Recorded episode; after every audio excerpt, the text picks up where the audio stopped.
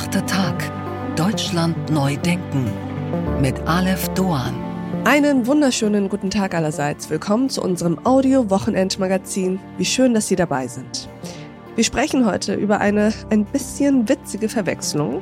Wir empfehlen Ihnen einen Roman von 1963, der jetzt als Taschenbuch neu verlegt wurde.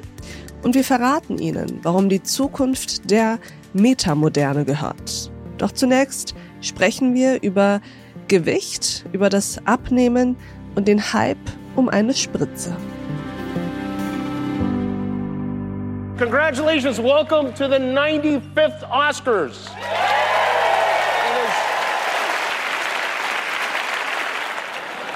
Everybody looks so great. When I look around this room, I can't help but wonder is Ozempic right for me?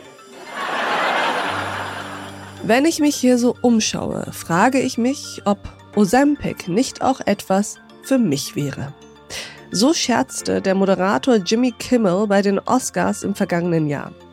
Die Ozempic-Spritze, eigentlich ein Diabetesmedikament, hat für einen extremen Hype gesorgt. Gefühlt die ganze Welt hat sich gefragt, was diese Spritze kann und ob sie nicht die lang ersehnte Lösung für das eigene Übergewicht ist. 52 Prozent der Menschen in Deutschland haben mittlerweile Übergewicht. In Großbritannien sind es 63 Prozent, in den USA sogar deutlich mehr als zwei Drittel der Frauen und Männer. Wie gefährlich das sein kann, welche Begleit- und Folgeerkrankungen damit verbunden sind, ist dir eigentlich weithin bekannt. Kann also dieses Medikament helfen, um der globalen Volkskrankheit Übergewicht ein Ende zu bereiten? Vielleicht. Doch der Hype kommt aus einer anderen Richtung. Man muss bekanntermaßen nicht übergewichtig sein, um abnehmen zu wollen. Schönheitsideale erzeugen ja genug gesellschaftlichen Druck, um auch normalgewichtige Menschen zum Traum nach einer Modelfigur zu verführen. Vor allem, wenn Megastars wie Kim Kardashian, vormals Korowik, öffentlichkeitswirksam alle Kilos verliert und dadurch die Ozempic-Spritze in aller Munde ist. Doch was kann eigentlich diese Spritze? Und was sagt es über unsere Weltgesellschaft aus, wenn wir auf sie angewiesen sind, um Übergewicht zu regulieren? Meine Damen und Herren, Baptist Gallwitz. Mein Name ist Baptist Gallwitz. Ich bin Mediensprecher der Deutschen Diabetesgesellschaft und war bis vor wenigen Wochen am Universitätsklinikum Tübingen als stellvertretender Direktor der Abteilung Diabetologie und Endokrinologie tätig. Ich bin jetzt im Ruhestand und in Berlin vor Ort und freue mich auf das Gespräch über Adipositas und die Abnehmspritze und alles, was damit zusammenhängt. Ich freue mich auch sehr, Herr Geilwitz. Lassen Sie uns mal über die Ozempic-Spritze sprechen. Über die wird wahnsinnig viel geschrieben und berichtet. Es ist auch so ein bisschen ein Mysterium und auch ein bisschen ein Hype. Auf den Hype-Teil kommen wir gleich. Aber mich würde erstmal interessieren, was ist das eigentlich für eine Spritze? Was ist das für ein Wirkstoff? Wie funktioniert das? Ozempic ist ein Medikament, das es seit einigen Jahren zur Diabetesbehandlung gibt, für den mhm. Diabetes mellitus Typ 2, der ja die häufigste Diabetesform ist. Es gehört zu der Familie der sogenannten GLP-1-Rezeptoragonisten. GLP-1 ist ein Hormon, das normalerweise nach dem Essen freigesetzt wird und das im Körper den Stoffwechsel und das Sättigungsgefühl reguliert. Mhm. Es bewirkt beim Menschen, dass nach dem Essen der Botenstoff des Hormon Insulin ausgeschüttet wird, dass man sich dann auch kurz später satt fühlt.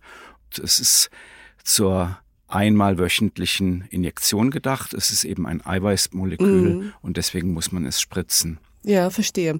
Lassen Sie uns mal über den Fall der Diabetes einmal sprechen. Mm, ich kenne das so, dass ähm, Diabetiker Typ 2 sich nach dem Essen Insulin spritzen müssen. Nicht alle Menschen mhm. mit Typ 2 Diabetes brauchen Insulin.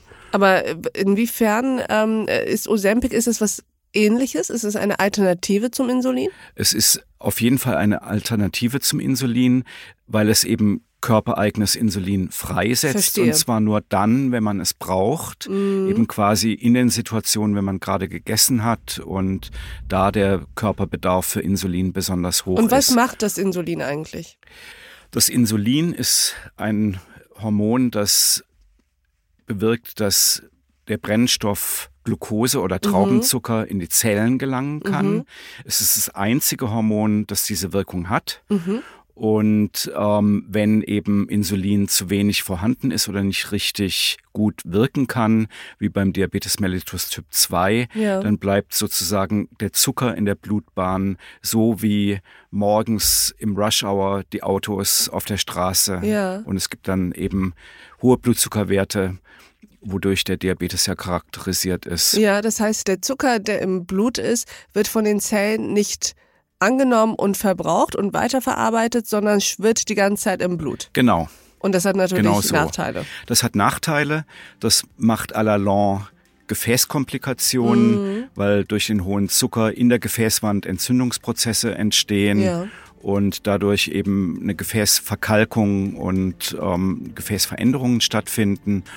Es treten auch andere entzündliche Prozesse auf, die ihrerseits Gewebe zerstören können. Und an dieser Stelle blenden wir uns aus. Diese Folge in voller Länge finden Sie auf thepioneer.de und in unserer Pioneer App. Wenn Sie noch kein Pionier sind, tja dann sollten Sie sich jetzt dazu verführen lassen. Probieren Sie es aus, hören Sie sich all unsere Podcasts an, lesen Sie all unsere Artikel und Newsletter, kommen Sie zu unseren Live-Events an Bord. Ich verspreche Ihnen, es lohnt sich. Bis dahin, auf sehr, sehr bald. Ihre Alef Doan.